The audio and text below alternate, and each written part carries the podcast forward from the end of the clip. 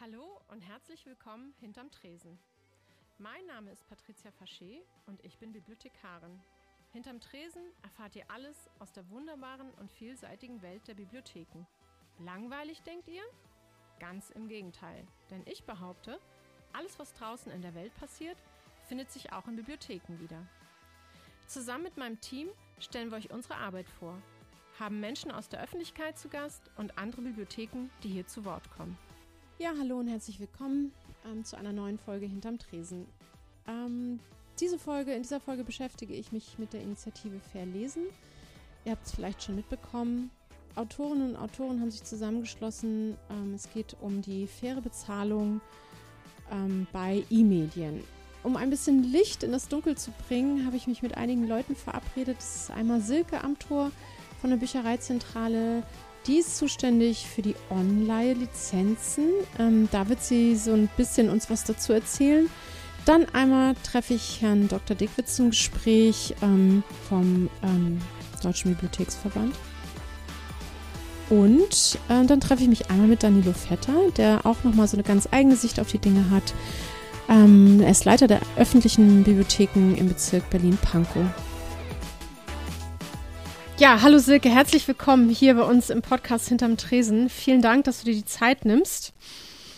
Ähm, wir sprechen, oder ich möchte gern mit dir äh, sprechen zu, der, zu dieser Initiative Verlesen, beziehungsweise zum Modell der E-Books ähm, und der Bibliotheken hier in Deutschland. Vielleicht magst du dich einmal kurz vorstellen.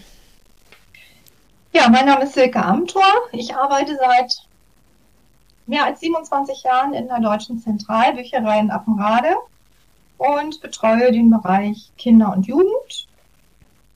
Bin aber auch jetzt ähm, in der stellvertretenden Geschäftsleitung tätig, seit unser verdienter Kollege in Ruhestand gegangen ist.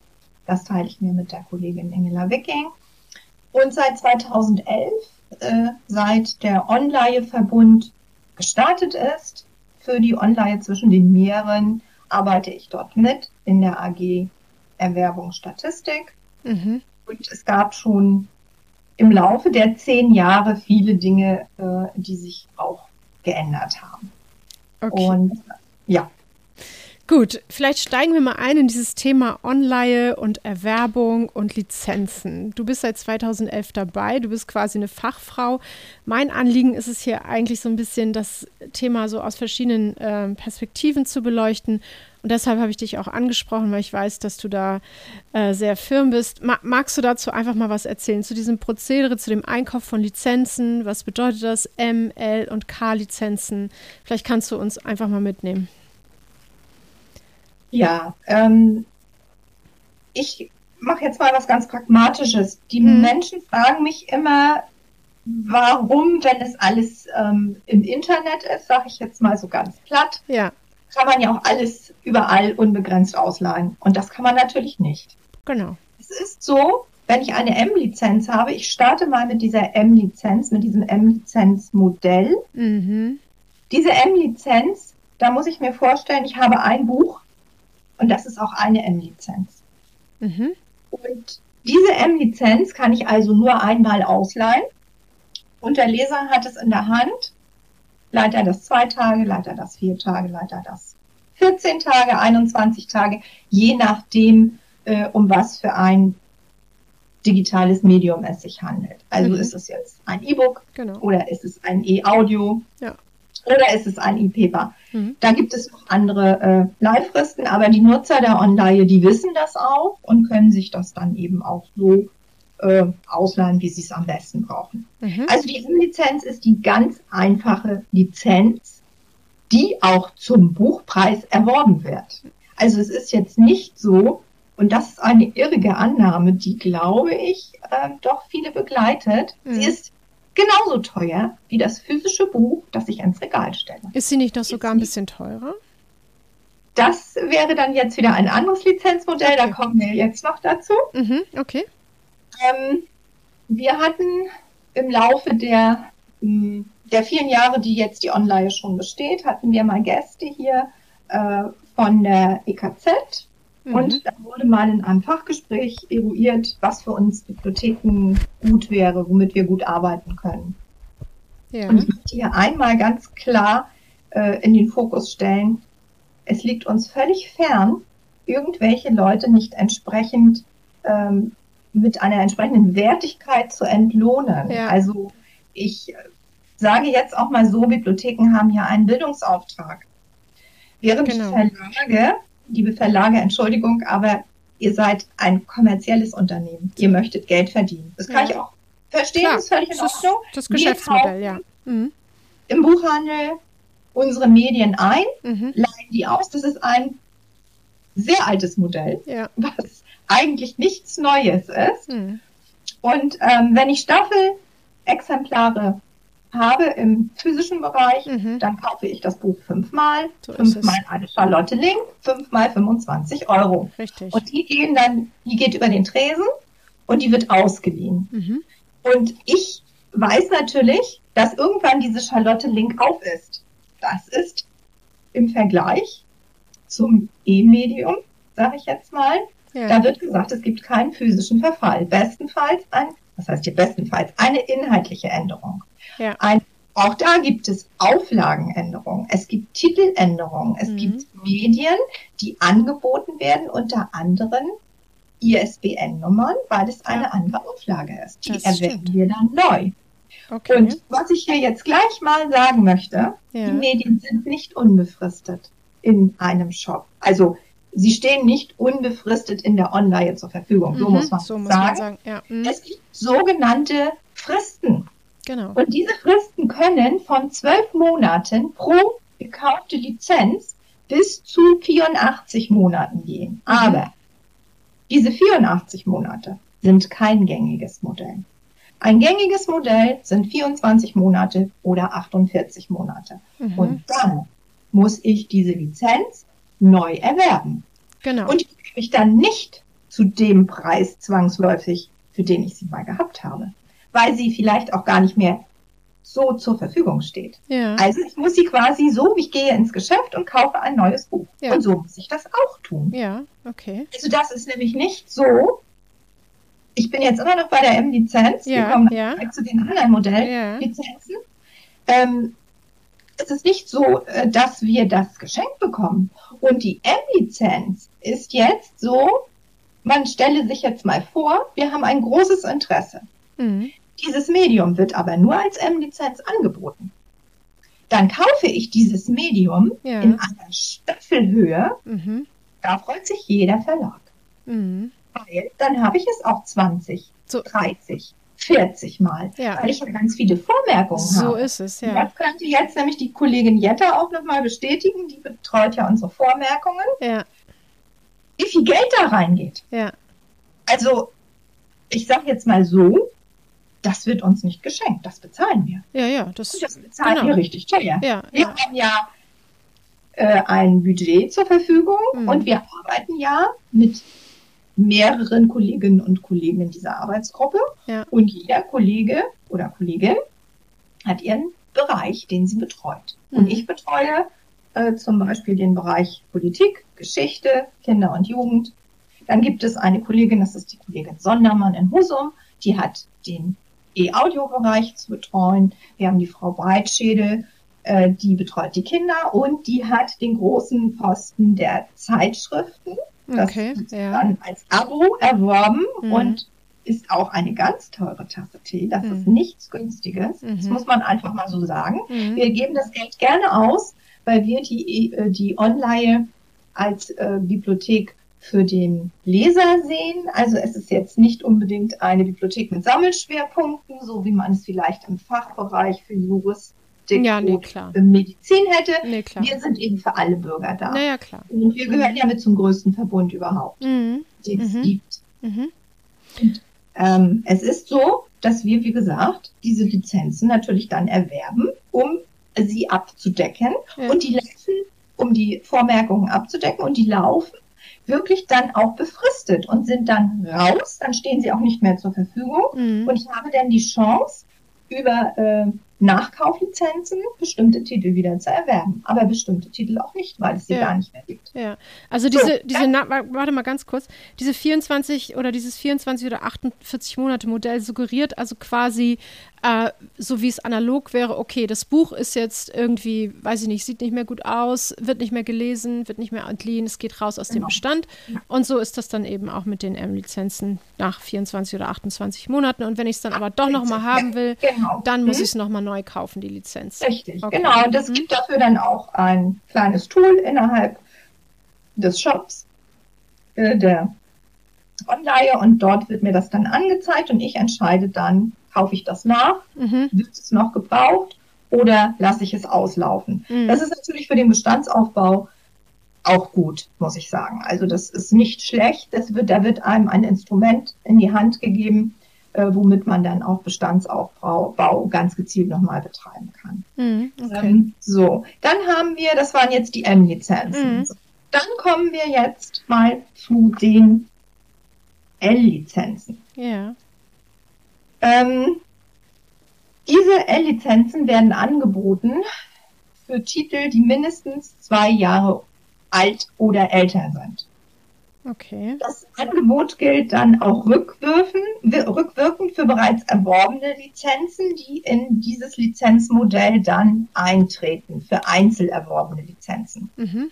Die L-Lizenz ist im Gegensatz zur M-Lizenz unbegrenzt parallel nutzbar. Ah, okay. Nun kann man sich ja vorstellen, dass wir das wahrscheinlich nicht im Bereich der schönen Literatur haben. Ja. Es fällt, also kommt im Bereich der Sachmedien. Sachbuch, ja. Mhm. Ja, und dann sind es meistens ähm, auch ähm, Titel, die in den Bereich Religion, vielleicht Mhm. auch in den Bereich Esoterik mitunter fallen, aber ähm, auch in den Bereich Recht. Aber Ja. da gibt es auch noch große Unterschiede und im Bereich Recht werden auch sehr viele Lizenzen angeboten für Fachbücher, die unglaublich teuer sind. Also Mhm. 250, 350 Euro pro Lizenz kann Wahnsinn. das schon kosten. Okay. Aber das schicken wir nicht an, weil wir eine, also weil wir dafür einfach nicht ähm, die Nutzer haben. genau. Also da gab es auch noch keine äh, Nachfragen seitens Mhm. der Nutzer. Mhm. So, Okay. ähm, das wäre jetzt die L-Lizenz. Dann Mhm. kommen die, die XL-Lizenzen. Mhm. Diese Lizenzen, also M, L und XL-Lizenz, äh, die gab es schon vom Anbeginn der Online an. Mhm. Die XL-Lizenz, die macht viele Kunden gleichzeitig glücklich, das stimmt, weil es Okay. eine sogenannte, ein Paket an Parallellizenzen ist. Okay. Und damit ist ein begrenzter, gleichzeitiger Mehrfach-Download möglich. Ah, verstehe, okay. Also Mhm. geworben wurde für aktuelle Titel zum attraktiven Preis. Da muss ich jetzt aber mal sagen, dass dem nicht so unbedingt ist. Also Sind das aktuelle Titel? Ja, das wären jetzt Renner, ne? So wie wir es auch im analogen Bereich haben. Okay. Mhm. Das Alles wären klar. Renner, die wir auch aus dem analogen Bereich kennen. Mhm. Und zwar gibt es da folgende Begrenzung. In der Belletristik sind es 20 Parallelausleihen, die Okay. in so einem XL-Paket stecken. Mhm. Und im Sachbuchbereich sind es 25 Parallelausleihen. Mhm. Und dann ist es so, sind diese, sind 18 Parallelausleihen im Bereich der Belletristik abgegolten, Mhm. Ändert sich automatisch die Lizenz in eine sogenannte, äh, sogenannte klassische M-Lizenz. M-Lizenz, Zweifach. Also wir, mir bleiben dann zwei M-Lizenzen übrig. Von den 20 Parallelausleihen für in der Belletristik und Mhm. beim, ähm, bei den, beim Sachbuch ist es dann so, 25 Parallelausleihen kann ich tätigen. Und wenn 23 getätigt sind, Okay.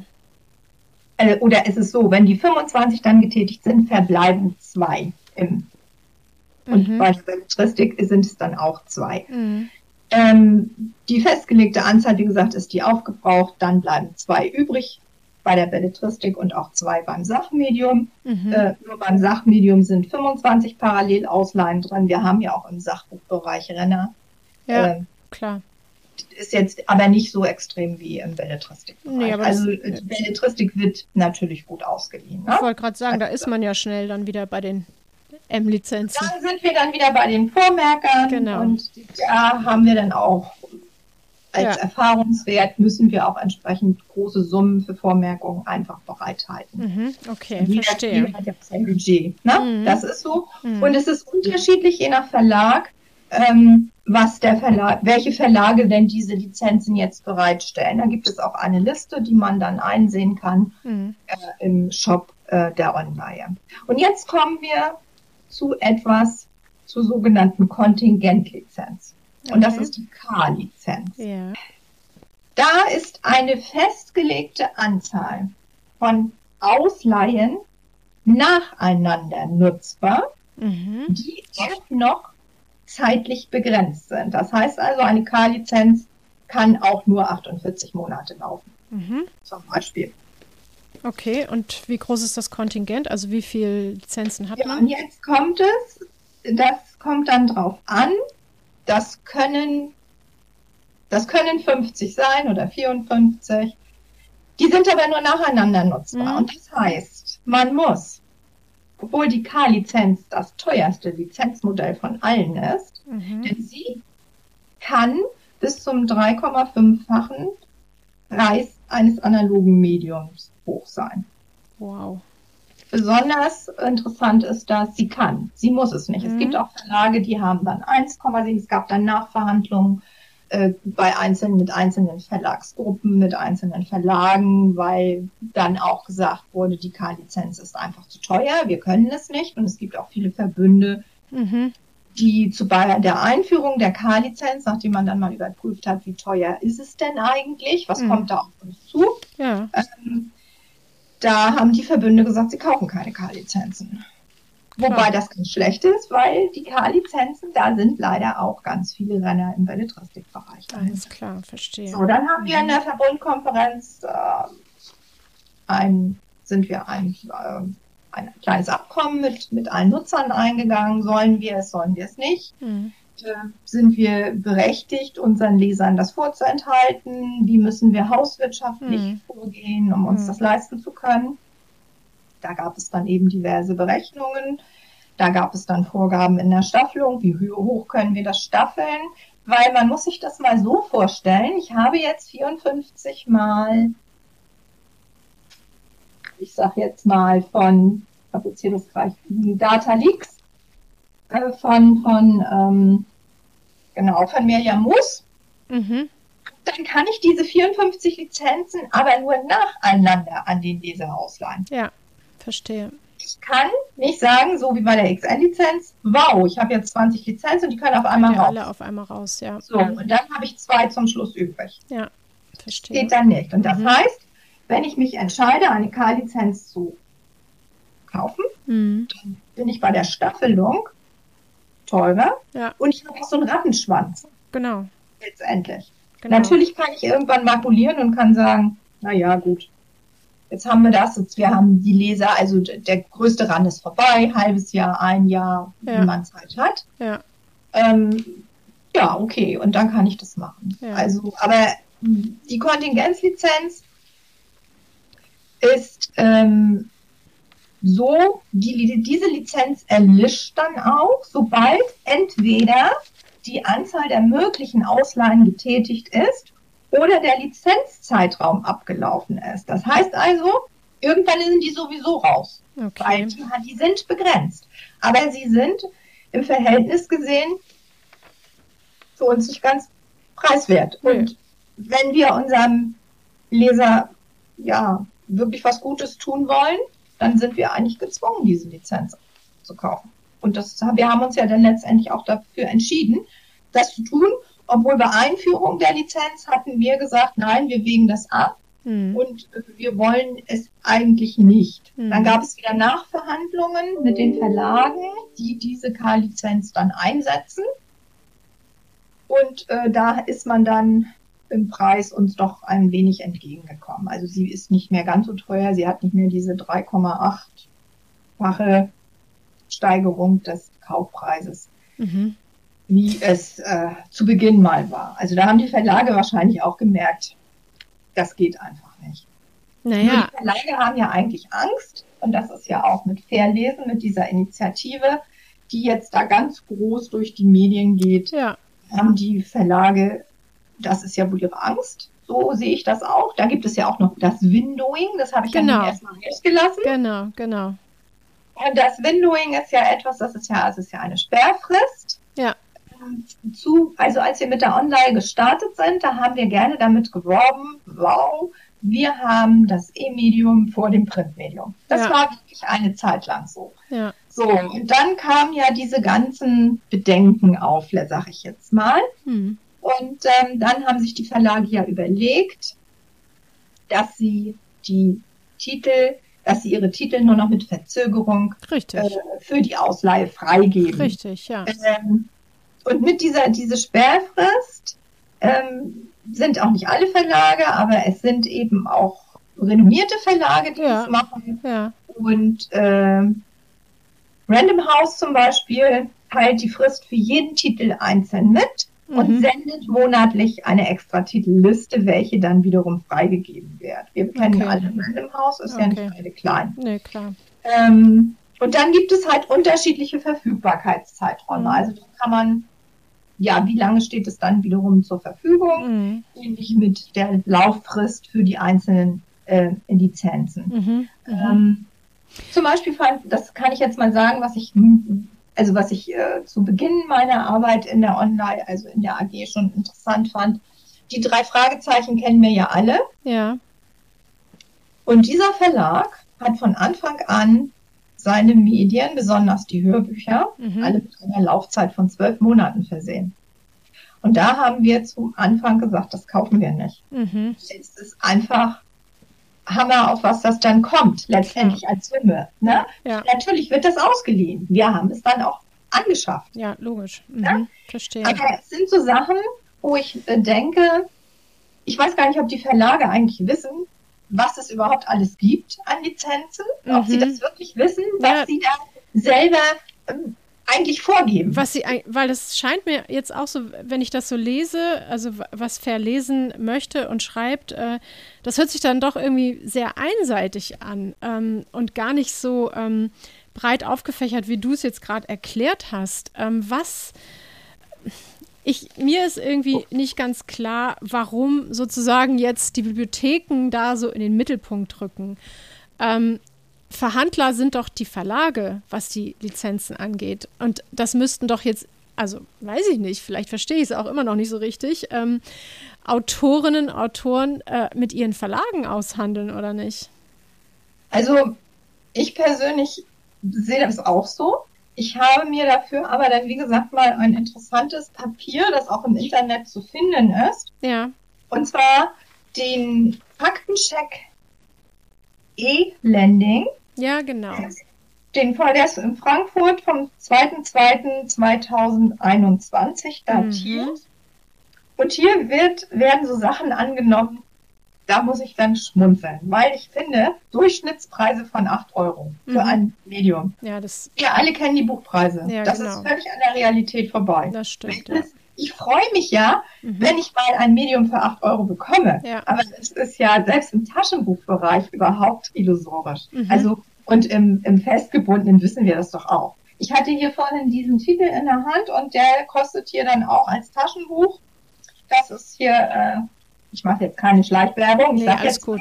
Ja. Data Weeks ist das jetzt. Ähm, Ja. und äh, der kostet 15 Euro Mhm. äh, in Deutschland. So, und wenn ich hier zum Beispiel von einem anderen Titel nehme, der ist dann mal festgebunden und bei CGJ erschienen, der kostet 18 Euro. Mhm. Und dann gehe ich mal weiter und ich gehe mal in den Sachbuchbereich rein. Und dann ist es ja, Ja. da tränen eigentlich manchmal die Augen. Ich Ja. bin ja bei 40 Euro. Ja. Äh, also ich weiß auch nicht, wie man einen Durchschnittspreis von 8 Euro annehmen kann. Das Ja. ist noch, das ist ein kleines, mickeriges Taschenbuch.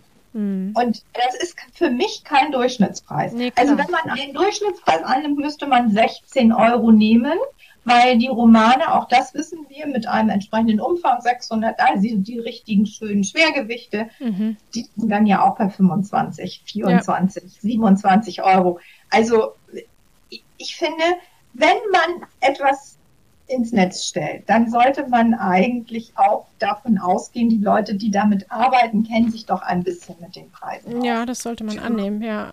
Genau. So, und diese E-Lizenz, um jetzt nochmal wieder zu dem E-Book zurückzukommen, ja. die sind genauso teuer wie diese Bücher. Ja, ja. Ich und, die sind, und da rede ich jetzt nicht von Werken, die im Paket über äh, Aggregatoren angeboten werden. Mhm. Da könnte zum Beispiel Herr Drews noch ganz viel spannende Sachen zu erzählen, weil der sich da auch gut mit auskennt.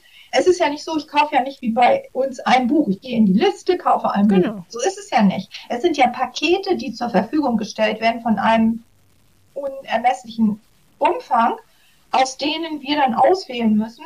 Und die Angebote wären manchmal, wir würden uns qualitativ hochwertigere Titel oftmals äh, mhm. äh, wünschen. Also mhm. es wird viel angeboten über diesen Shop. Mhm. Das kann man einfach nicht kaufen. Das mhm. kann man einfach nicht kaufen. Das muss ja. man einfach mal so sagen. Mhm. Und alle wissen das. Und die Kollegin Pfeffer zum Beispiel, äh, die hat erst auf der auf der letztwöchigen Sitzung haben wir uns getroffen und da sagte sie, dass gerade im englischsprachigen Bereich es einfach qualitativ unterirdisch ist, was da angeboten wird. Okay. Also die Verlage wollen auch Geld verdienen mit Dingen, die einfach, naja gut, aber für jeden soll etwas dabei sein. Das will ich ja auch alles gar nicht, äh, wir sind ja gar nicht genau. berechtigt, da irgendwie Klar. zu werten. Für jeden ja. soll was dabei sein. Ja. Wir tun unser Möglichstes. Mhm.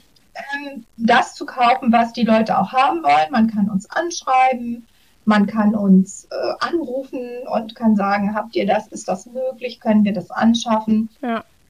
Das, ist, das versuchen wir wirklich alles, aber die Verlage, die ja nun auch mit ganzer Wucht auch über diesen Verbund hergefallen sind. Ja, ja, total. Also und, ähm, die uns hier ähm, also wirklich naja. Also es wird ja hier dann beim, bei diesem Faktencheck wird ja dann auch wirklich gesagt, äh, dass die Stellungnahme des DBV ja. vom 28.01.2021 äh, dass es hier wird ist so dargestellt, dass es nicht an den Verlagen liegt. Ja, ja, genau, genau, genau, genau, genau. Man muss es doch mal ganz nüchtern sehen. Die Verlage sind diejenigen, die die Autoren unter Vertrag haben. Das heißt, der Verlag bietet dem Autor äh, eine Vergütung an genau. für seine Leistung. Meistens gibt es einen Vorschuss, dann gibt es anschließend die Beteiligung am Umsatz. So ist es. Und da ist hier in diesem Papier, was ich hier habe, mhm. da wird wirklich davon gesprochen, ähm, dass Autorinnen und Autoren, deren E-Book einen Nettopreis von 20 Euro hat, ja. an dem sie mit einem Autorinnenhonorar von 25 Prozent mhm. vom Nettoverlagserlös beteiligt sind, mhm. erhalten pro Verkauf circa 2,50 Euro. Ja. Das hat mich überrascht. Und genau. ich glaube, das überrascht alle Autoren. Ich weiß nicht, ob Sie das schon mal gelesen haben. Wir haben ja nun mit unserer treffen wir ja Autoren. Und ich habe mich gleich auf diese Strümpfe gemacht und habe gedacht, ich kenne jetzt auch ein paar Leute, die haben Bücher geschrieben. Ja. ich gesagt, so, nun erzähl mir mal, mit was bist du denn jetzt beteiligt? Ja, interessant. Und ganz ehrlich, ja. 250, ja. das ist ein Hammerhonorar.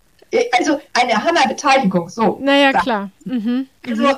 die Autorinnen haben gesagt, ja, wäre schon nicht schlecht, aber ist nicht der Fall. Mhm. Ich auch über meine Arbeit mit den Kinder- und Jugendbuchautoren äh, kenne ich auch zum Beispiel einen Fabian Lenk. Mhm. Den, den nenne ich jetzt mal so. Klar. Und die Kinder fragen immer die Autorin, was verdienst du denn? Ah ja, interessant. Jetzt die Frage, was ratet mal, wie viel bekomme ich von einem verkauften Buch? Ja. Und ich kann sagen, ich bin jetzt, oh, ich bin ja jetzt Jahrzehnte im Geschäft.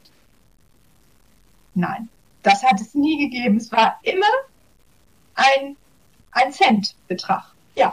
Also wir das haben. Das meine ich ja. Also. Keine, Genau. Ich kenne keinen, der im Euro-Bereich liegt. Also das meine ich halt, ne? Warum, also was ist das jetzt da für so eine Schelte an die Bibliotheken, äh, dass die da so, so ein äh, Modell haben, was, was die Autoren und Autoren nicht vernünftig, also bei den E-Books nicht vernünftig ent, entlohnt. Und ähm, dass sozusagen diese Bibliothekstantieme jetzt auch auf E-Books ausgeweitet werden soll. Es soll ja einen Gesetzentwurf geben. Ich weiß nicht, meinst du, das hilft? Naja, wenn ich die Skandinav, also wenn ich jetzt Dänemark nehme, würde ich sagen, ja. Okay. Ich habe mir die Liste angeguckt und ähm, da gibt es natürlich auch gesetzlich andere. Wir haben ja in Dänemark ein Bibliotheksgesetz. Ja. Es gibt die Bibliothekstantieme. Ja, genau. Und das Bibliotheksgesetz hat ja schon Anfang der 2000er den gesamten digitalen Bereich mit einbezogen. Das ist schon im Bibliotheksgesetz verankert. Ja. Das kann man nachlesen, steht auch im Internet, ja. wenn man es möchte. Und ähm, dort ist es so, wie ich vorhin sagte, meine, also meine Chefin hatte mir vorhin noch mal eine Liste rübergeschickt und das kann man einsehen, mhm. wie viele Autoren wie hoch bezuschusst werden über diese sogenannte Bibliothekspenge. Das ist ja diese Tantieme. Ja. Und gibt es dann halt auch für den, E-Book-Bereich. Das ist genau aufgeschlüsselt. Und ähm, es soll ja auch äh, dem Autor, der Autorin helfen, dass sie einfach auch in Zeiten, wo es vielleicht mal nicht so wirklich gut läuft, sage ich jetzt mal, dass sie Mhm. eben abgesichert ist. Und dann haben wir in Dänemark natürlich noch einen anderen Mehrwertsteuerpreis. Na auch gut, okay. Ja, Ja, ja, das ist stimmt. ja dann auch noch ein bisschen. Mhm. Aber das ist ja ein Geld, das auch an den Staat geht. Aber es gibt eben wirklich äh, eine Umlage für Autorinnen, für, Mhm. Künstler, für Künstlerinnen. Mhm. Also jetzt nicht nur, Mhm. ähm, es gibt auch, geht auch um Illustratorinnen und Illustratoren. Ja. Also diese, Ja, diese haben da jetzt auch alle mit drin. Ne? ja, ja, logisch. Und, ähm, Mhm. Da sind die, die sind da ganz anders abgesichert. Und es gibt auch eine Deckelung, dass Mhm. eben, also die liegt dann aber, ich glaube, die liegt bei 800.000 Kronen. Ähm, das, also darüber hinaus geht diese, dieser Zuschuss dann nicht. Mhm, Aber dafür mhm. bekommt auch jeder von den Verkäufen so und so viel, wie eben Anteile sind, wie viel Ja. er eben gekauft hat. Ja. Und ähm, das ist auch alles einsehbar. Das ist Mhm. alles offen. Mhm. Das ist nicht so, dass das hier irgendwie verwurstelt wird oder es wird nicht gezeigt. Mhm. Die im Grunde genommen werfen unsere Verlage oder die Verlage, die jetzt in Deutschland beheimatet sind, auch Konsortien und auch Verlagsgruppen, Ja, klar. die werfen ja letztendlich den Bibliotheken vor, wir würden auf ihre Kosten letztendlich unseren äh, Bibliotheksbetrieb betreiben. Also wenn ich das jetzt mal so sagen darf. Ja, so könnte man, ja klar, es, es kommt eben mehr darauf an, aus welcher Sicht man das betrachtet. Ne? Die Verlage sagen natürlich was ganz anderes und auch die Ja, Autorinnen und Autoren. Ne? So das finde ich halt so ein bisschen schwierig. Und bei den Autoren, das verstehe ich jetzt wiederum nicht, Mhm. muss ich auch ganz ehrlich sagen. Mhm. Es sind ja ganz renommierte Namen, die Sehr. sich auch diesem Liste angeschlossen haben. Ja, Ich habe mir das dann mal durchgelesen und habe gedacht, hm, das finde ich interessant. mhm.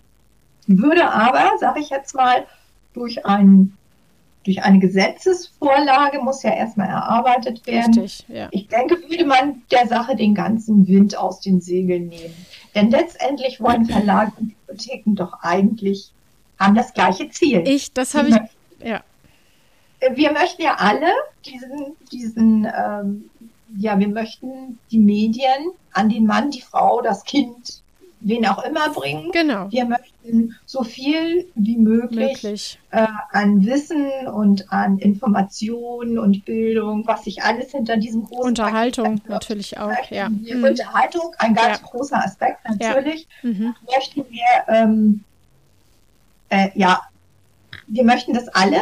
Nur wir sind natürlich als Bibliotheken in Deutschland ein Non-Profit-Unternehmen. So ist es, In, ja. Im skandinavischen Raum noch mehr, weil da gibt es ja eben bestimmte Dinge wirklich für jeden kostenlos. Das Mhm. ist ja auch so gesetzlich hinterlegt und, Genau. und unterfüttert. Und ich persönlich finde, das ist ein super gutes Angebot, auch für die Schulen, wenn man jetzt diesen schulbibliothekarischen Bereich dann nochmal mit reinnimmt, Mhm. äh, was da äh, gemacht wird von den einzelnen Staaten, auch für ihre, für ihre Schülerinnen und Schüler, für die Auszubildenden. Mhm.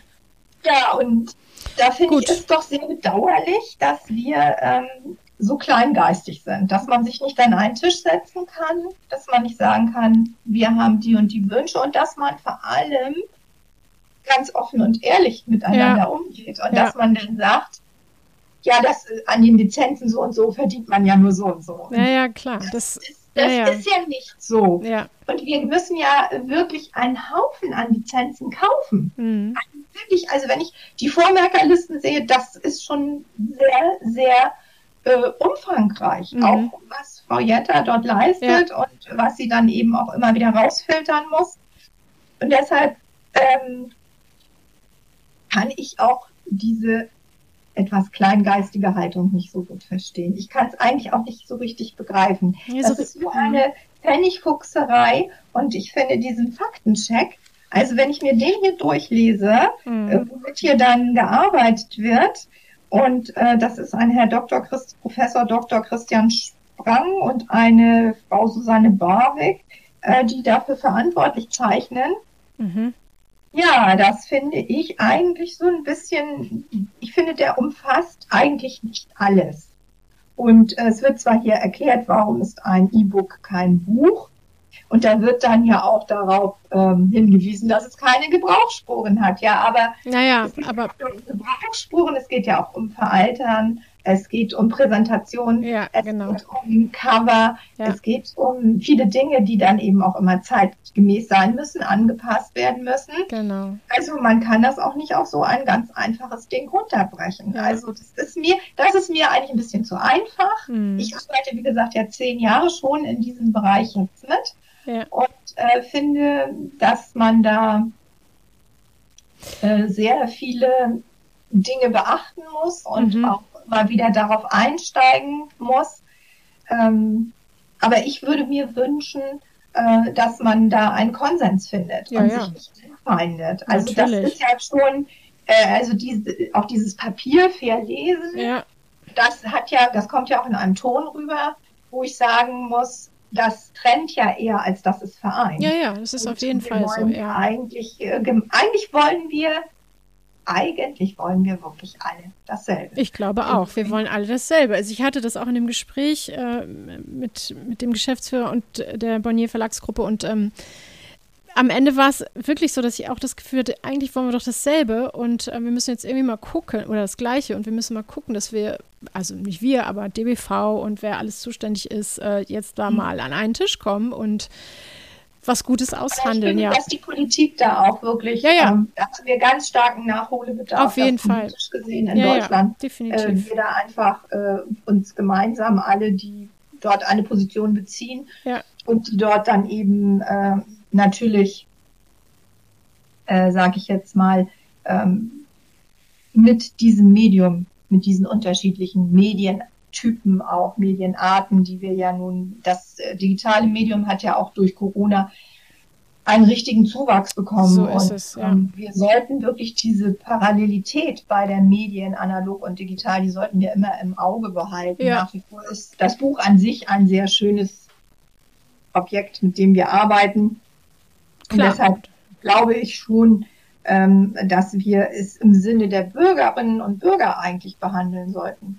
Auf jeden Fall. Also ich, klar, wir aus der Praxis können auch sagen, ja klar, die, die äh, Ausleihen in der Online sind stark angestiegen während der Corona-Pandemie, aber jetzt, wo wir wieder geöffnet haben, sehen wir auch, dass das gedruckte Buch regen Zulauf hat. Also es muss irgendwie mhm. parallel laufen und gleichberechtigt vielleicht auch nebeneinander stehen, ja, genau. Denke ich auch. Also es gab noch mal, da nehme ich jetzt noch mal Bezug drauf, in der Süddeutschen ja. einen sehr schönen Artikel vom 26. September, äh, ähm, äh, ließ an einem anderen Tag, hieß der. Und mhm. ähm, da war eben äh, auch nochmal, ist man da drauf eingegangen, äh, wie viele Prozent der Belletristik-Titel digital zur Verfügung stehen. Hier waren es dann auch nur 30, warum es denn so ist. Genau, und, und warum eben so viele nicht zur Verfügung stehen. Also das wäre ja sozusagen der genau, Umkehr, ja. genau. Okay. Und warum auch viele Bestseller gar nicht als E-Book angeboten werden. Aber, und jetzt kommt der Witz an der Sache, und das finde ich dann eben so schade, dann gehen die Leute auf Amazon. Genau. Und dann sagen sie, ja, ja, es steht aber auf Amazon, da gibt es das schon. Ja, oder andere Modelle, ne? Es gibt ja auch andere Verkaufsmodelle, E-Book-Verkaufsmodelle. Verkaufsmodelle. Ja. Er ist mal einer der größten, die da ja, anbieten, aber es gibt mhm. natürlich auch andere Portale. Mhm. Äh, und, ähm, oder wenn die Leute beim Weltbild ihre E-Books kaufen, was, was auch, auch immer, ja, genau dann muss ich sagen, ja, dann, es tut mir leid. Wir haben die Lizenzen ja. nicht. Also das Buch steht nicht zur Verfügung. Wir haben es auf unsere Warteliste gesetzt, das Medium. Und äh, so wie das kommt, kaufen wir das natürlich ein, mhm. auch als Folge des ähm, Windowing natürlich. Ja. Aber es ist sehr schade, ähm, dass die Leute dann eben wieder sagen, ja, aber da kann ich das doch kaufen. Da gibt's ja. das doch. Warum habt ihr das nicht? Ja. Und ähm, ich kann auch nicht so ganz diesen, diesen Gedanken nachvollziehen, ähm, dass wir ja eigentlich, wir betreiben ja doch auch eine Werbung für den Buchhandel. Es ist ja einfach so, obwohl das hier auch also zumindest regen wir ja an. Artikel, ne? In dem Artikel wird es wieder negiert von, vom Börsenverein. Hm. gesagt, nein, das wäre nicht so. Und dann man hätte prozentual. Ja, ich weiß, ich habe es gelesen. Und so weiter und so weiter. Ja. Gut. Ähm, naja, dann, also es. Lassen wir jetzt mal so im Raum stehen. Also ich kann ich sehe es ja oft, wenn die Leute dann sagen, ich habe das, mir das jetzt mal bestellt oder ich bestelle mir das an der Fernleihe oder ich lese es als E-Book, aber ich möchte doch als richtiges Buch auch. Ja, ich habe es mir auch gekauft. Genau, genau. Also es sind ja diese vielen äh, Wege, die einfach zu diesem Medium dann auch wiederum führen, dass es ja in verschiedenen äh, Ausgabeformen gibt. So ist es. Und, Und ähm, es ist ja einfach auch eine Möglichkeit. Ja doch entgegen. Ne? Also ich habe hab es eigentlich immer so verstanden, dass man ja zusammenarbeitet. Ja. Aber ähm, im Moment. Im Moment eher nicht, ne? Nein, im Moment eher nicht. Und ich äh, finde es schon ein bisschen betrüblich, äh, um das mal so zu sagen, dass äh, die Verlage und auch ja, Zuständigkeiten in den Verlagen, wird es denn wirklich so kommuniziert, wie es hier rüberkommt? Und ähm, ja fühlen die Autoren sich dann von den Bibliotheken so übers Ohr gehauen. Da, also so wird es jedenfalls man, dargestellt. Ne? Ja, ja, so wird es dargestellt. Und, und, das ist etwas, was ich jetzt, wenn ich jetzt an die Autoren denke und mhm. Autorinnen, die zu uns kommen, mhm. also den Eindruck habe ich nie gehabt. Aber ja, vielleicht. Auch nicht. Kann ich auch nicht bestätigen. Also, weiß ich. Ähm, da auch auf einsamer Flur. Nee, glaube ich eigentlich nicht. Also ich, ich hoffe, äh, mit der neuen Bundesregierung und den zuständigen Menschen wird sich da eine Lösung finden. Silke, ich danke dir ganz, ganz herzlich für das Gespräch. Du hast wirklich äh, hier mal so ein bisschen Licht in das Dunkel gebracht, vor allem was diesen Lizenzbereich äh, angeht. Vielen Dank dafür. Ähm, ja, ich wünsche euch weiterhin viel Erfolg. Mal gucken, wie sich das alles noch so verändert in den nächsten Jahren. Ähm, genau. Vielen Dank. Ja, ich sage auch danke. Okay, und bis bald. Wir hoffen alle das Beste. Genau, so machen wir das. Ja. Bis dann. Jo. Tschüss. Tschüss. Ja, das war mein Gespräch mit Silke und ich glaube, es ist schon klar geworden, ähm, also wie sich diese Lizenzvergabe, ähm, wie es sich damit verhält. Also es geht wirklich tatsächlich darum, dass ja Neuerscheinungen und nicht nur im belletristischen Bereich, sondern eben auch im Sachbuchbereich gar nicht zur Verfügung stehen in der Online, beziehungsweise nur eingeschränkt in diesen speziellen Lizenzmodellen, die dann eben auch noch sehr teuer sind. Also es kann eigentlich nicht die Rede davon sein, ähm, dass wir sozusagen zum Niedrigpreis äh, oder ja, zum Niedrigpreis ähm, diese äh, Medien, Online-Medien zur Verfügung stellen. So ist es ja nicht. Ähm, klar, unseren Leserinnen und Lesern schon, aber wir zahlen ja dafür und zwar nicht zu knapp. Also ich denke, das ist jetzt hier einmal klar geworden. Ja, mein nächster Gast ist Dr. Andreas Dickwitz, ähm, Vorsitzender des DBV, des Deutschen Bibliotheksverbands, also ja, unseres Berufsverbands. Und ähm, genau, auch mit ihm spreche ich äh, nochmal und zwar eher so aus der Sicht, ähm, ja, ähm, Auseinandersetzungen zwischen ähm, Börsenblatt, zwischen DBV und wie kann man eigentlich ähm, vielleicht doch äh, wieder an einen Tisch kommen? Was sagt die Politik? Ähm, das sind so ähm, die Themen, die, die wir hier ähm, in diesem Gespräch beleuchten.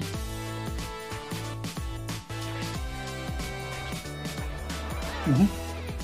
Ja, mache ich sehr gerne. Ähm, wenn wir uns mal die Situation mit gedruckten Büchern ähm, vor Augen führen, dann ist es ja dort so, dass ein gedrucktes Buch unmittelbar nach Erscheinen von den Bibliotheken erworben werden kann, dass äh, für, es ausgeliehen werden kann und dass äh, für die Ausleihe jeweils den Autorinnen und Autoren eine Tantieme zukommt, äh, die zwar jetzt nicht riesengroß ist, aber immerhin eine, es existiert eine Tantieme für Autorinnen und Autoren. Und damit habe ich drei Punkte angesprochen, die für den E-Book-Bereich aktuell so nicht gelten. Mhm. Im E-Book-Bereich ist es so, dass natürlich auch dort E-Books von Bibliotheken gekauft werden, aber die Verlage betreiben das sogenannte Windowing. Das heißt, dass sie E-Books, nicht alle E-Books gleich nach Erscheinen auch anbieten mhm. für den Kauf, sondern dass sie dort Fristen einführen von einem halben Jahr bis zu einem ganzen Jahr. Mhm. Dass es zum Beispiel passieren kann, dass ein aktueller Bestseller aus dem Belletristikbereich erst äh, nach einem halben bis ganzen Jahr für die Nutzerinnen und Nutzer einer Bibliothe öffentlichen Bibliothek zugänglich ist. Und vielleicht ist die Situation für den Sachbuchbereich noch kritischer. Ja. Denn wenn Sie ein Sachbuch mit einem Jahr Verzögerung erhalten, dann ist es vielleicht doch etwas zu wenig aktuell, um dann auch irgendwie behaupten zu können, dass man jetzt aktuelle Informationen hat. Das mag zumindest für Sachbücher mit sehr aktuellen Inhalten, Themen gelten. Mhm. So, es gibt für die E-Books keine gesetzliche Regelung für Tantiemen. Autor-Tantiemen. Ja. Das heißt, die Autorinnen kommen pro E-Book-Ausleihe nichts. Mhm. Und äh, ansonsten kann man sagen, dass die Bibliotheken sich bemühen, die E-Book-Ausleihe möglichst parallel zur Ausleihe von gedruckten Büchern zu gestalten. Mhm. Also eine Person leiht ein Buch aus, leiht eine Lizenz zur Nutzung eines E-Books aus. Ja. Und während dieser Zeit kann kein anderer Nutzer auf diese Lizenz zugreifen. Mhm. Und Zudem ist es so, dass der Nutzer, der ein solches E-Book ausleiht, dass der auch in der Bibliothek einen Benutzerausweis haben muss. Ja. Er kann mit seinem Benutzerausweis, wenn er jetzt einen hat von der Stadt Schwarzenbeck, nicht in Berlin oder München oder Hamburg ausleihen, wenn er dort keinen Ausweis hat. Genau. Und mit dieser, ähm, mit diesem Verfahren, äh, das kurz gesagt, One Copy, One Loan heißt, mhm. das gilt für gedruckte Bücher, wie eben auch für E-Books. Ja.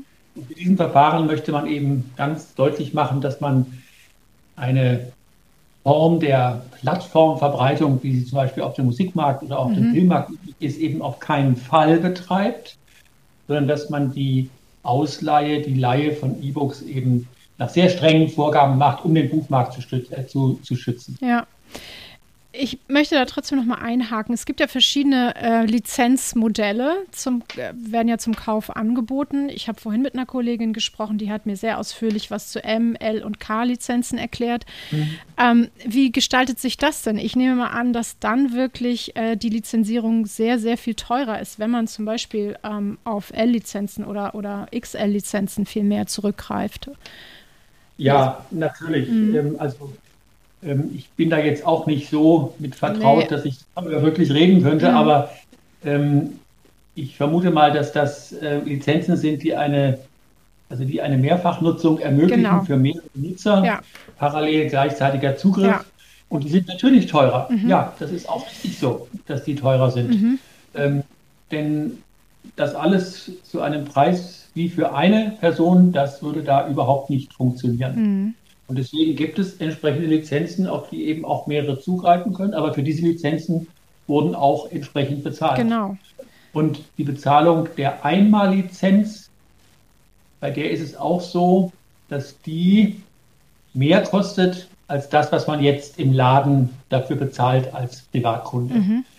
Das ist, ähm, da ist ein Aufschlag drin, der zwischen dem Aggregator, ja. ähm, Online, Overdrive und den Verlagen eben entsprechend behandelt wurde. Mhm. Wir haben ja nun sehr viele Erfahrungen mit Online, DiviBib und ja. die sagen eben, dass ähm, da eben auch ein, ein Aufschlag drin ist.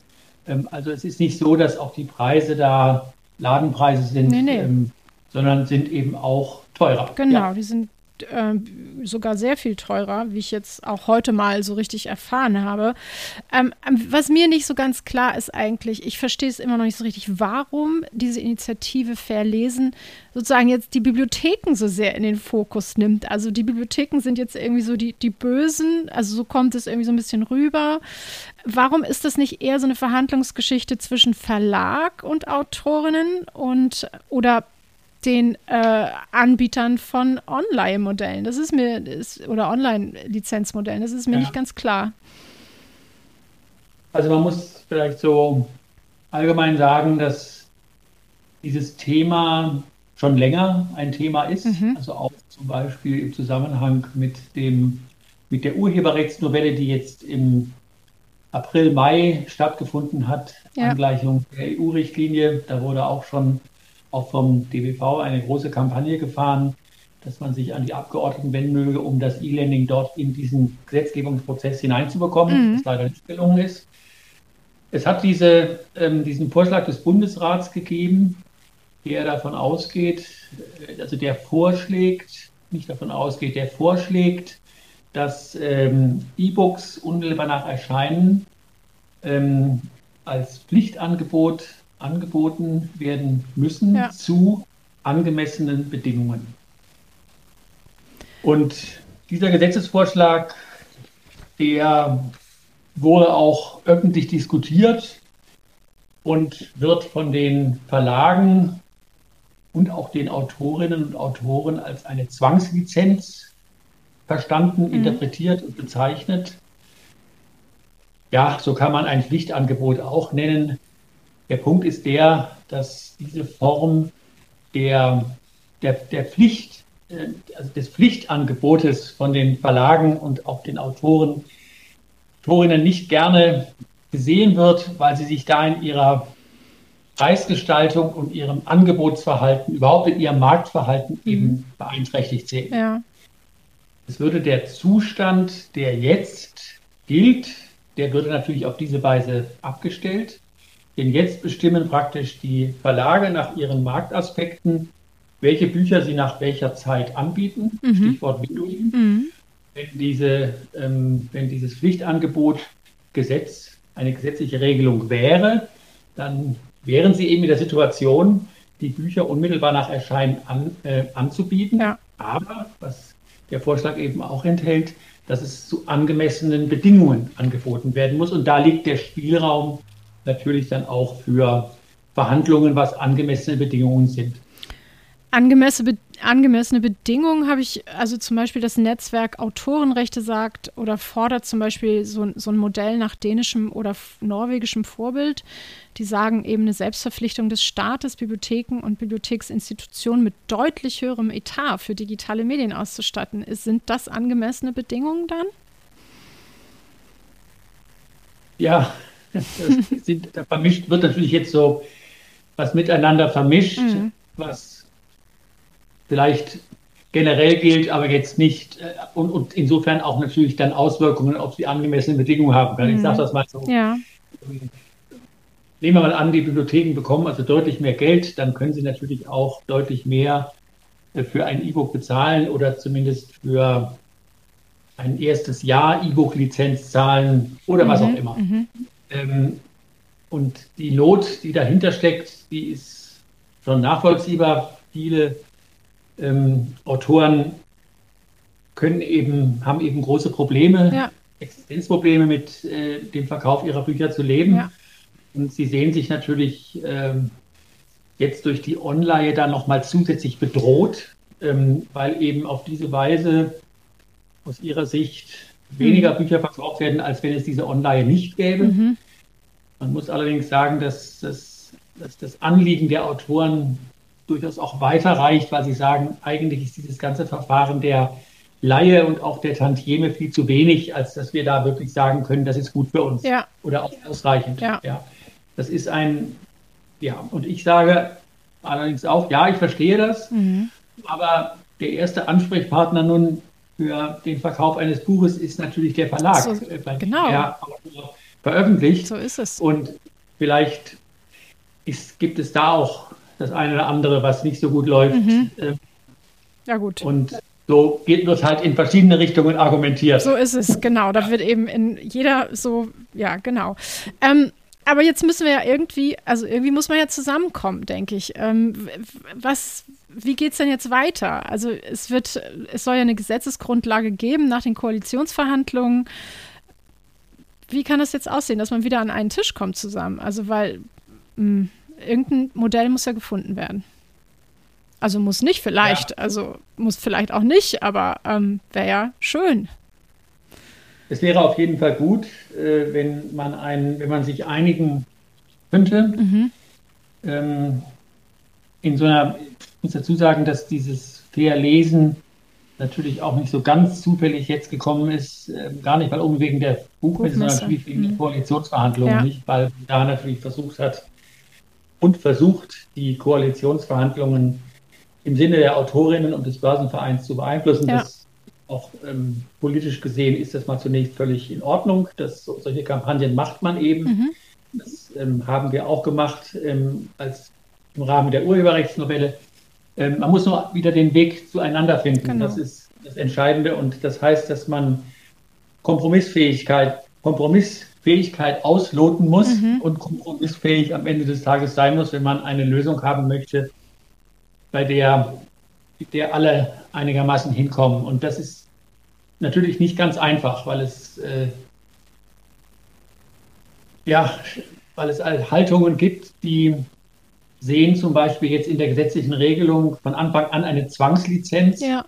was sie nicht wollen. Und vielleicht ist aber eine Zwangslizenz, ist die Bezeichnung vielleicht auch relativ unglücklich. Es geht, glaube ich, eher darum, dass man ein hohes Maß an Verbindlichkeit haben möchte, dass ähm, dann die Vereinbarung auch eingehalten wird. Mhm, mh. Man kann natürlich auch sagen, das machen die entsprechenden Akteure qua Selbstverpflichtung, aber mhm. eine gesetzliche Regelung ist halt stärker. Ja, natürlich. Und was überhaupt nicht wohl, was wohl überhaupt nicht funktioniert, ist eine Form Vertrag zwischen Börsenverein und Deutschem Bibliotheksverband, weil das kartellrechtlich ähm, ja. nicht zulässig ist. Ja, das wurde ja abgelehnt. Das ne? war mal eine Idee, ja. dass man da ähm, sich auf dieser Ebene abstimmt. Mhm.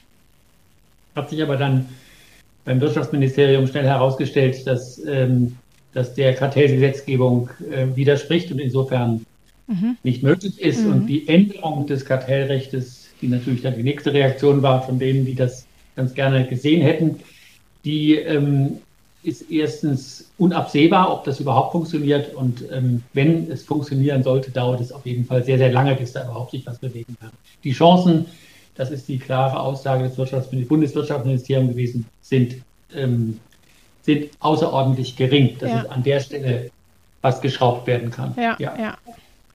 Ja, gut, also dann müssen wir abwarten und gucken, äh, ja. dass die Verantwortlichen wieder an einen Tisch kommen und ähm, einen Kompromiss finden. Ich würde mich auch sehr freuen, ja. wenn es ein Kompromiss Auf, kommt. Das ist klar, wir, wir, sind auch bereit dazu. Ich glaube, es sind eigentlich alle und es erklären das auch alle. Es ist nur dann im Detail oft schwierig, dass ähm, die verschiedenen Sichten eben so zueinander zu bringen, sodass da was draus wird, genau. was auch tatsächlich praktikabel ist. Ja, so dass da ein Schuh ja. für alle draus wird. Den Eindruck habe ich nämlich eigentlich auch, dass, dass wir alle irgendwie gemeinsam schon äh, zusammenkommen ja. wollen und für alle eine gute Lösung finden wollen. Ja, das ist auch mein Eindruck.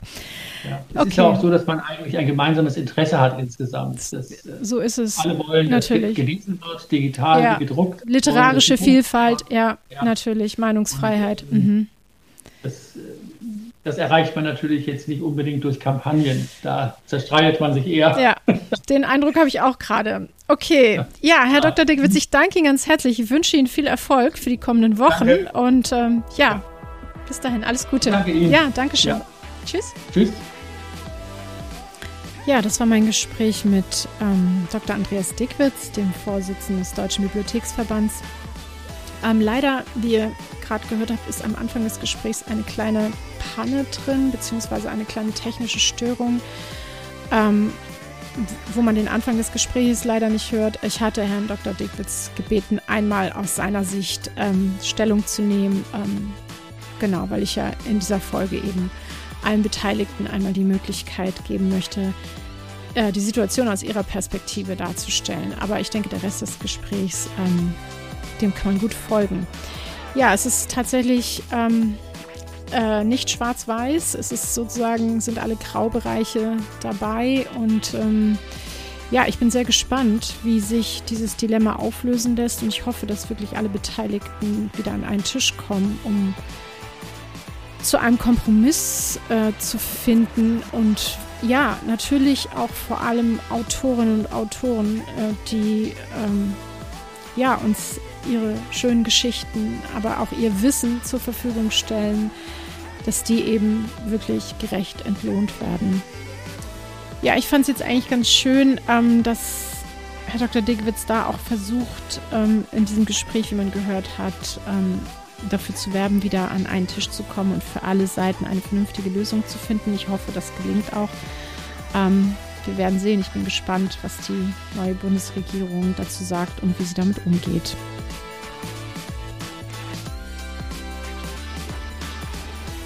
Ja, und zu guter Letzt ähm, ist jetzt bei mir äh, zu Gast im Podcast Danilo Vetter. Danilo ähm, ist Leiter der öffentlichen Bibliothek im Bezirk Berlin-Pankow und er bringt auch nochmal, ähm, glaube ich, interessante Aspekte in diese Diskussion. Ähm, hört selbst rein.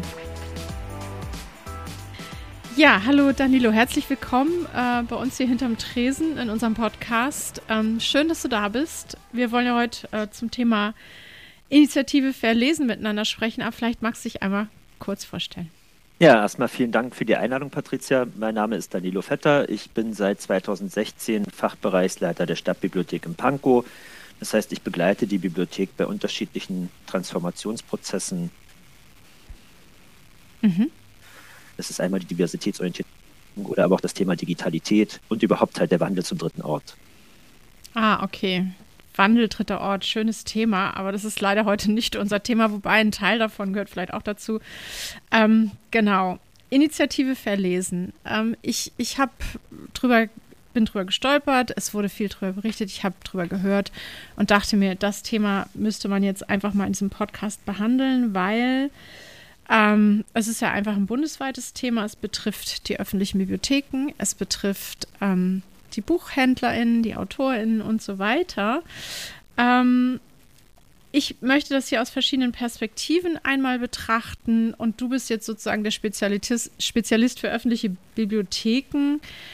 Und in der Initiative Verlesen geht es ja darum, dass die Autoren und Buchhandel und Verlage sagen, also Bibliotheken möchten quasi eine Zwangslizenzierung von E-Books und ähm, sie sehen eigentlich ihre wirtschaftliche Grundlage gefährdet.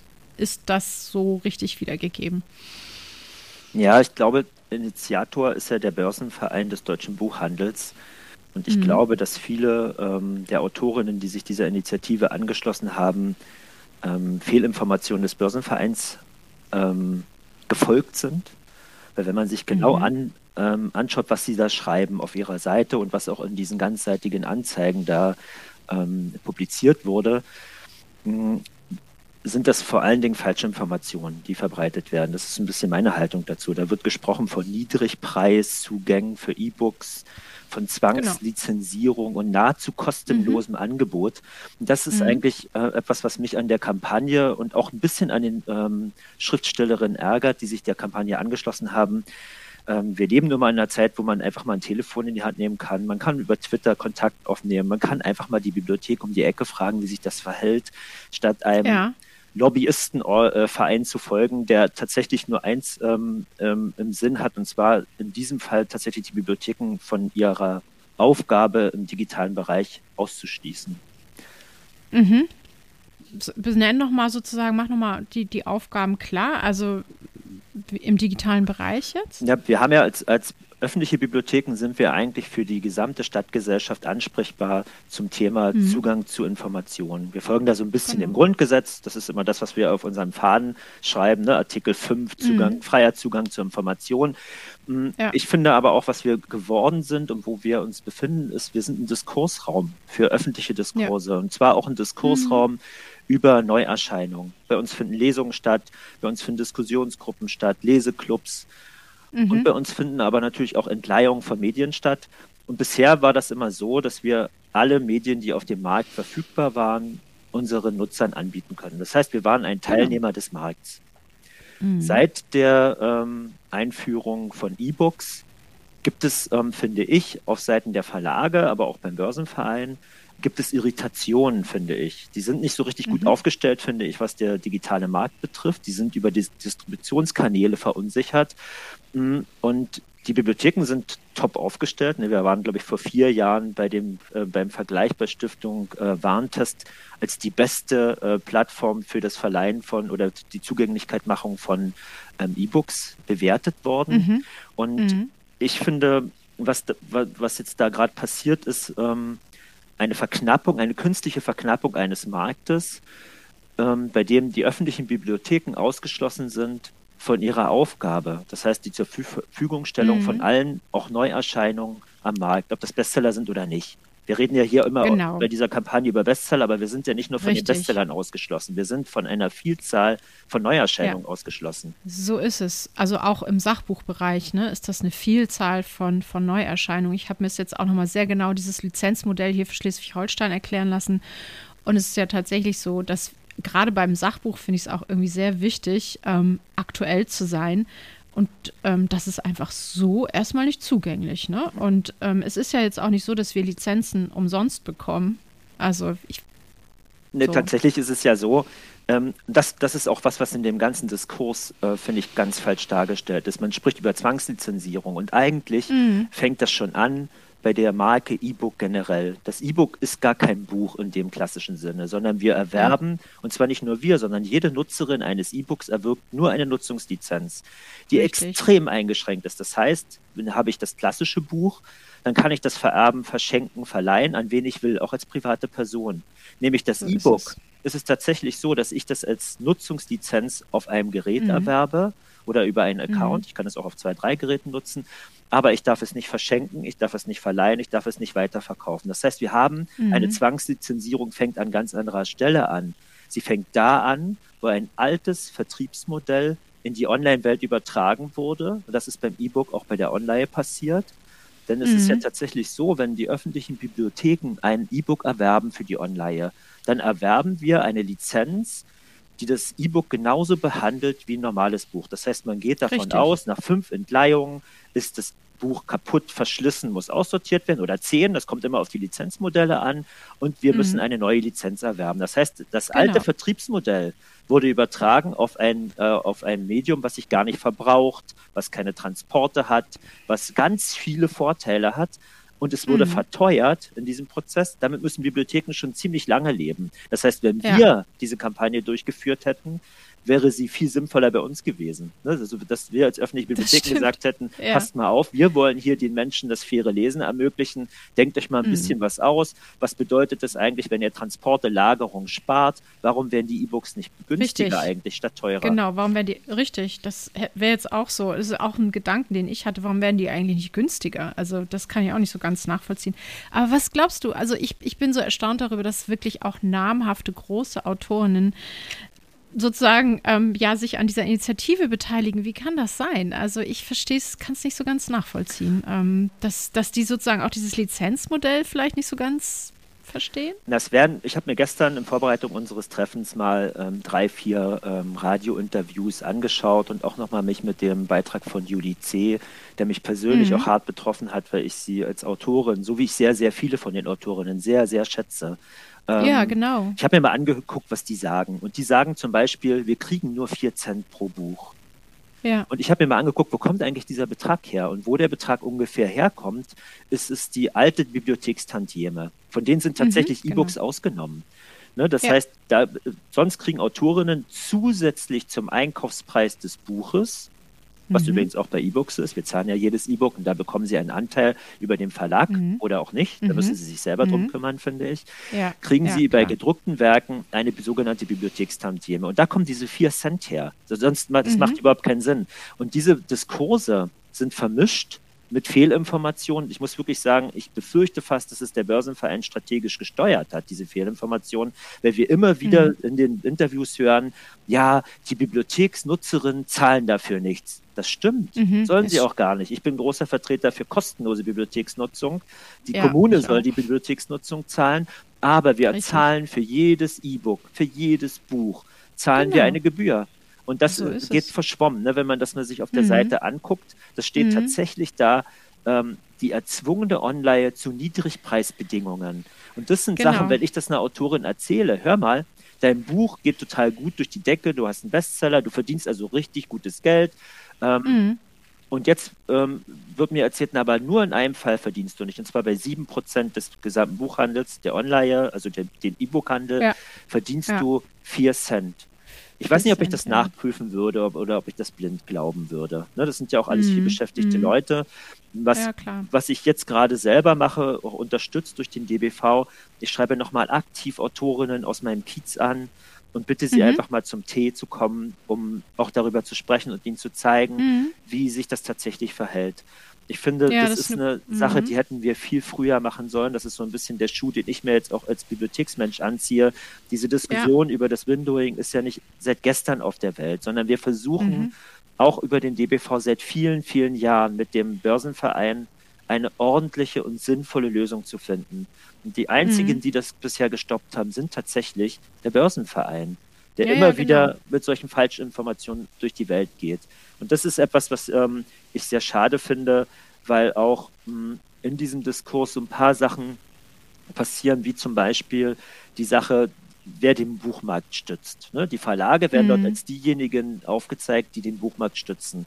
Wir haben ungefähr 8000 ähm, öffentliche Bibliotheken in diesem Land.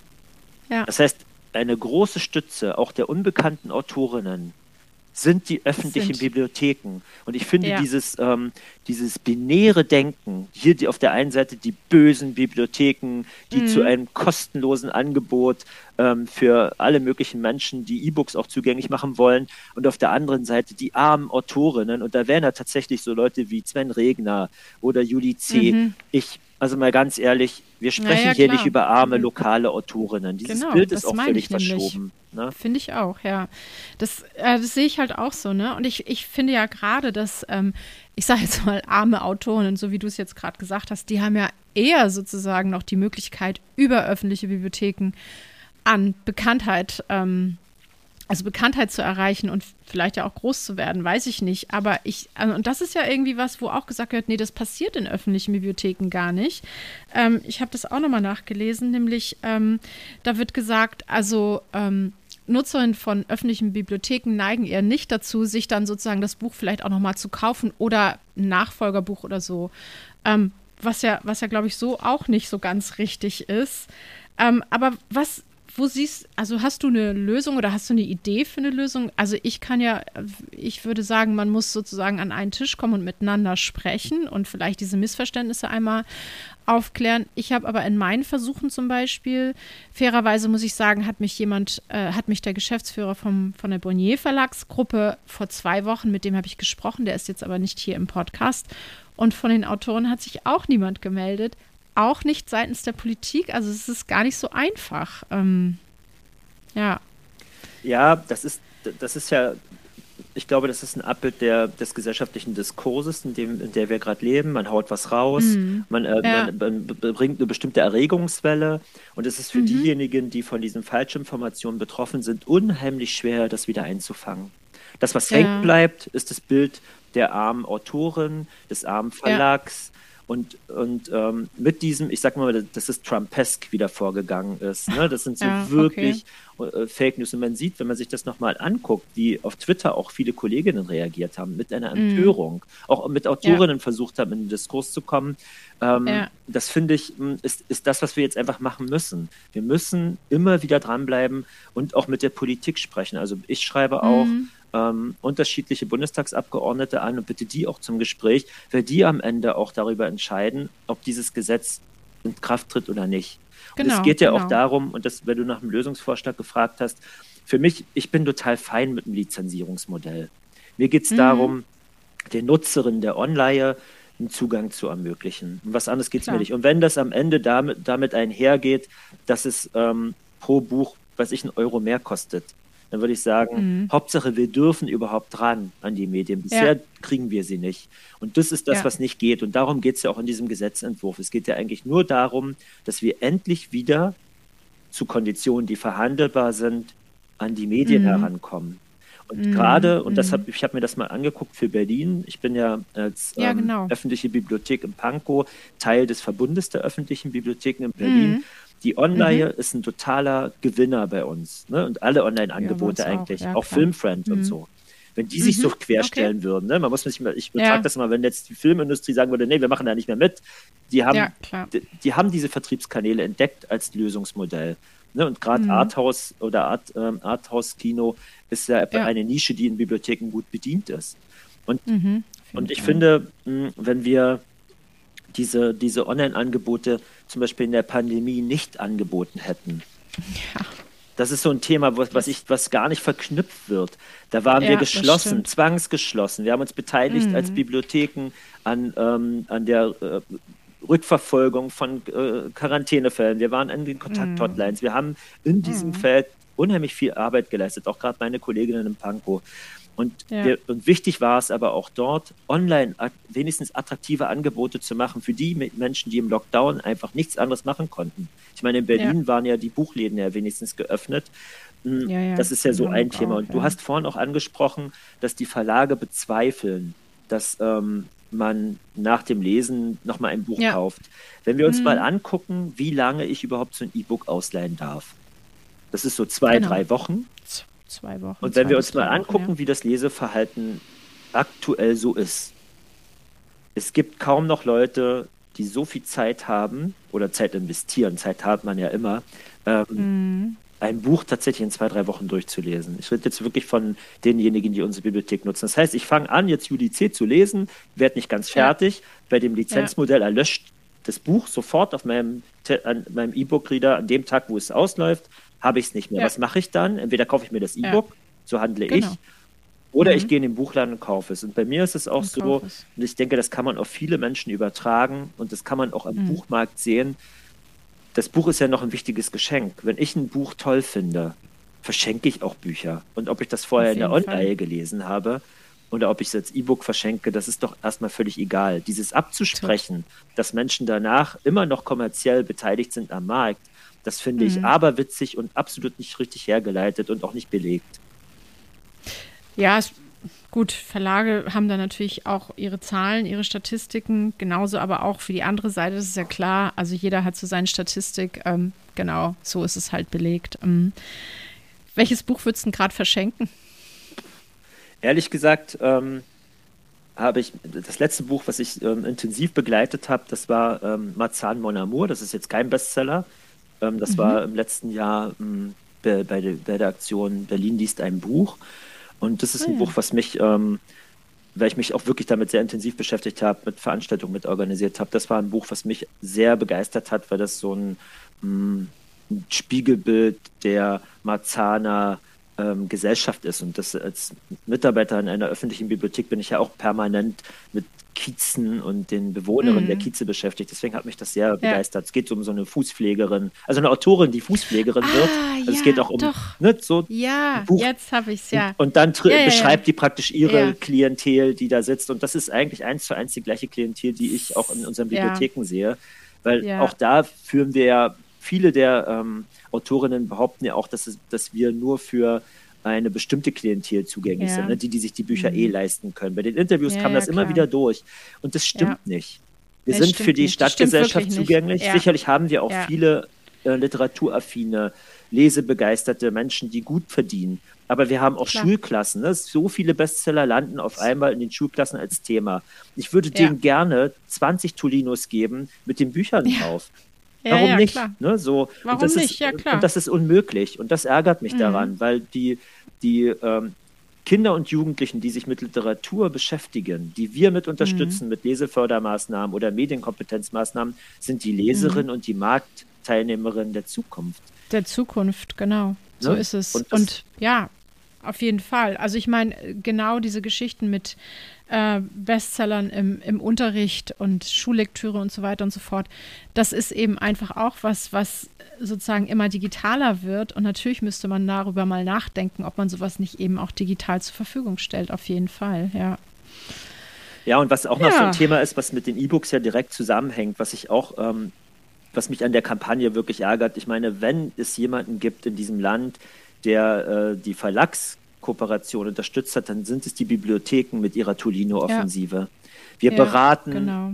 ja. in jeder Bibliothek Menschen, die sich diesem Gerät annähern, gerade Ältere, die dann größer und kleiner stellen können, die Schrift und so. Wir, wir, haben regelmäßig Beratung, wir verleihen diese Geräte, wir kaufen diese so Geräte in wir Massen. Wir kaufen die Geräte, ja, ganz und statt genau. Dass also wir unterstützen kommt, wirklich. Ne? Ne? Wir könnten das ja genauso genau. mit Amazon machen. Ne? Wir könnten ja. genauso gut sagen, mhm. wir gehen hin und machen das mit Kindle. Und ich würde mal sagen, der Marktteilnehmer dort würde anders auf uns reagieren als die Verlagsgesellschaft, die uns jetzt noch die E-Books knapp macht, obwohl wir mit den Geräten ja. arbeiten. Also es ist auch noch so ein Aspekt, der mich an dem ganzen Diskurs so wahnsinnig aufregt, weil die, ja die, das ist auch eine große Undankbarkeit und Nichtsichtbarkeit unserer wirklich hochqualitativen Arbeit an der Stelle. Das finde ich auch. Also da muss ich auch mal sagen, wie, was wir da in Arbeit reinstecken und was auch, wo es auch einen Bedarf gibt, tatsächlich Menschen da drin zu unterstützen, ja, weil sie es, wenn sie älter sind vielleicht oder wie auch immer, auf jeden Fall einfach nicht können. Und da steckt unheimlich viel Arbeitszeit drin und Gedanken und ja, das muss ich auch wirklich sagen. Und natürlich, wir kaufen die Teile, ne? So, also. Und in ja. Massen. Also wir kaufen nicht ja, mehr zwei, gut, drei. Ihr in Massen, wir jetzt nicht so, aber ihr wahrscheinlich in Massen. Aber nee, egal. Ja, klar, auf jeden Fall. Also das finde ich auch ein Aspekt, der kommt, der, der erscheint ja gar nicht, der wird ja gar nicht genannt. Ja. Und wir verleihen Mensch. die zum sogenannten Nulltarif. Ne? Also für die ja. unsere Mitgliederinnen zahlen ja auch eine Gebühr, finde ich. Das ist auch ja. nicht Nulltarif. Und wir verleihen nee, sie, obwohl wir sie ja marktvorher gekauft haben. Da kam noch nie von der Tolinho-Gemeinschaft, das dürft ihr nicht, das ist total das unmöglich. Zumal ja, auch klar. dort noch der, der direkte Warenkorb immer mit installiert bleibt. Das ist ja auch für die Bibliotheken ein stimmt, das Problem. Ist auch, ne, wir sind, wir sind Werbeträger für E-Books Richtig. als öffentlich finanzierte Einrichtung. Über sowas würde ich gerne mal streiten. Ne? Ja, das ist auch interessant, auch ein interessanter Aspekt, dass wir eigentlich immer wieder, also dass die, die Nutzer da sofort auf diesen Warenkorb zugreifen können und erstmal sich fragen, äh, wie komme ich überhaupt zur Online, was soll das hier? Das ist, ja, es ist ganz interessant, ja. Ja, Mensch, Danilo, ich glaube, ähm, das, das wird noch ein bisschen hin und her gehen, habe ich den Eindruck. Also das ist, glaube ich, noch lange nicht vorbei, dieser Diskurs. Und ähm, ich bin, ich bin vor allem gespannt, wie jetzt sozusagen die, diese politische Auseinandersetzung damit sein wird. Das werde ich auf jeden Fall auch weiter verfolgen. Vielleicht mache ich dazu auch nochmal eine Folge, mal schauen. Ähm, ja. Ja, ich glaube, es ich ist wirklich dir. jetzt auch wirklich wichtig, ja. mit den politischen Entscheidungsträgerinnen ins Gespräch ja. zu kommen und die einfach, ja, auch wenn sie nicht gleich sich melden, einfach anschreiben. Manchmal hat man ja, auch in der Nähe der Bibliothek ein Büro, wo man hm. einfach mal ins Kiezbüro reingehen kann und sagen kann, ja. hey, ich arbeite in der Bibliothek, haben Sie mal die Woche einen Moment Zeit. Und meine Erfahrungen sind, das geht. Das ist möglich. Ja, ja, das Vor allem im Rahmen mh. des DBV dürfen wir das ja auch als Mitarbeiterin des öffentlichen Dienstes tun. Ja, ja, klar. So ist es. Okay, ich wünsche dir auf jeden Fall viel Erfolg. Ähm, also du kannst mal berichten, das würde mich interessieren, ob, ähm, Autoren sich bei dir melden auf einen Tee und mit dir ins Gespräch kommen wollen. Das würde mich wirklich Na, tatsächlich wohnen ja auch einige der Autoren, die sich an der Kampagne hm. beteiligt hm. haben, in Pankow. Ja. Und deswegen ich äh, hoffe ich, ehrlich gesagt, dass wir, zu einigen haben wir auch Beziehungen. Ähm, ja. in der Zusammenarbeit über die vielen Jahre. Deswegen kann ich mir eigentlich nicht vorstellen, dass wir die gar nicht ins Gespräch kommen. Also das ja, würde mich ja. sehr wundern. Also so erlebe ich die Autorinnen an der Stelle auch nicht. Es gibt ein paar, die sind ein bisschen verärgert durch, den, durch die heftigen Widerworte, auch auf Twitter. Aber ich glaube mhm. schon, dass es ähm, den meisten Autorinnen ist die Rolle der Bibliotheken sehr klar. Ja, das glaube ich auch eigentlich. Ähm, und man kann es sicherlich durch, durch Gespräche ähm, auch ein bisschen wieder einfangen, so denke ich auch. Ja, ja. denke ich auch. Aber ja, da kannst du mal, kannst du mal erzählen, das würde mich interessieren. Ja, sehr gern. Okay. Danilo, vielen, vielen Dank für deine Zeit. Das war ein interessantes Gespräch. Nochmal auch andere Einblicke. Vielen Dank dafür. Ja, vielen Dank für deine Einladung. Ich habe mich sehr gefreut. Ja, sehr gerne. Und ähm, ja, vielleicht hören wir uns nochmal. Super gern. Danke okay, dir. Okay, bis dahin. Mach's gut. Ciao. Tschüss. Ja, das war die Folge zu, zur Initiative Verlesen. Ähm, ja, interessant. Ähm, es gibt wirklich viele Sichtweisen. Man kann es aus unterschiedlichen Perspektiven betrachten. Ähm, leider ist es jetzt doch nicht so gewesen, dass ähm, sich von der Initiative Verlesen jemand bei mir gemeldet hat. Ähm, ich hatte die mal angefragt. Dazu ist es jetzt nicht gekommen. Genau. Ähm, aber ja, vielleicht ähm, ist es ja für euch auch nochmal ein Eindruck, was das eigentlich so genau auf sich hat mit dieser Initiative. Ich wünsche euch auf jeden Fall eine schöne Vorweihnachtszeit. Ähm, es gibt noch eine Folge dieses Jahr und dann verabschieden wir uns in die Weihnachtsferien. Macht's gut, ähm, bleibt alle gesund und bis bald. Ciao, tschüss.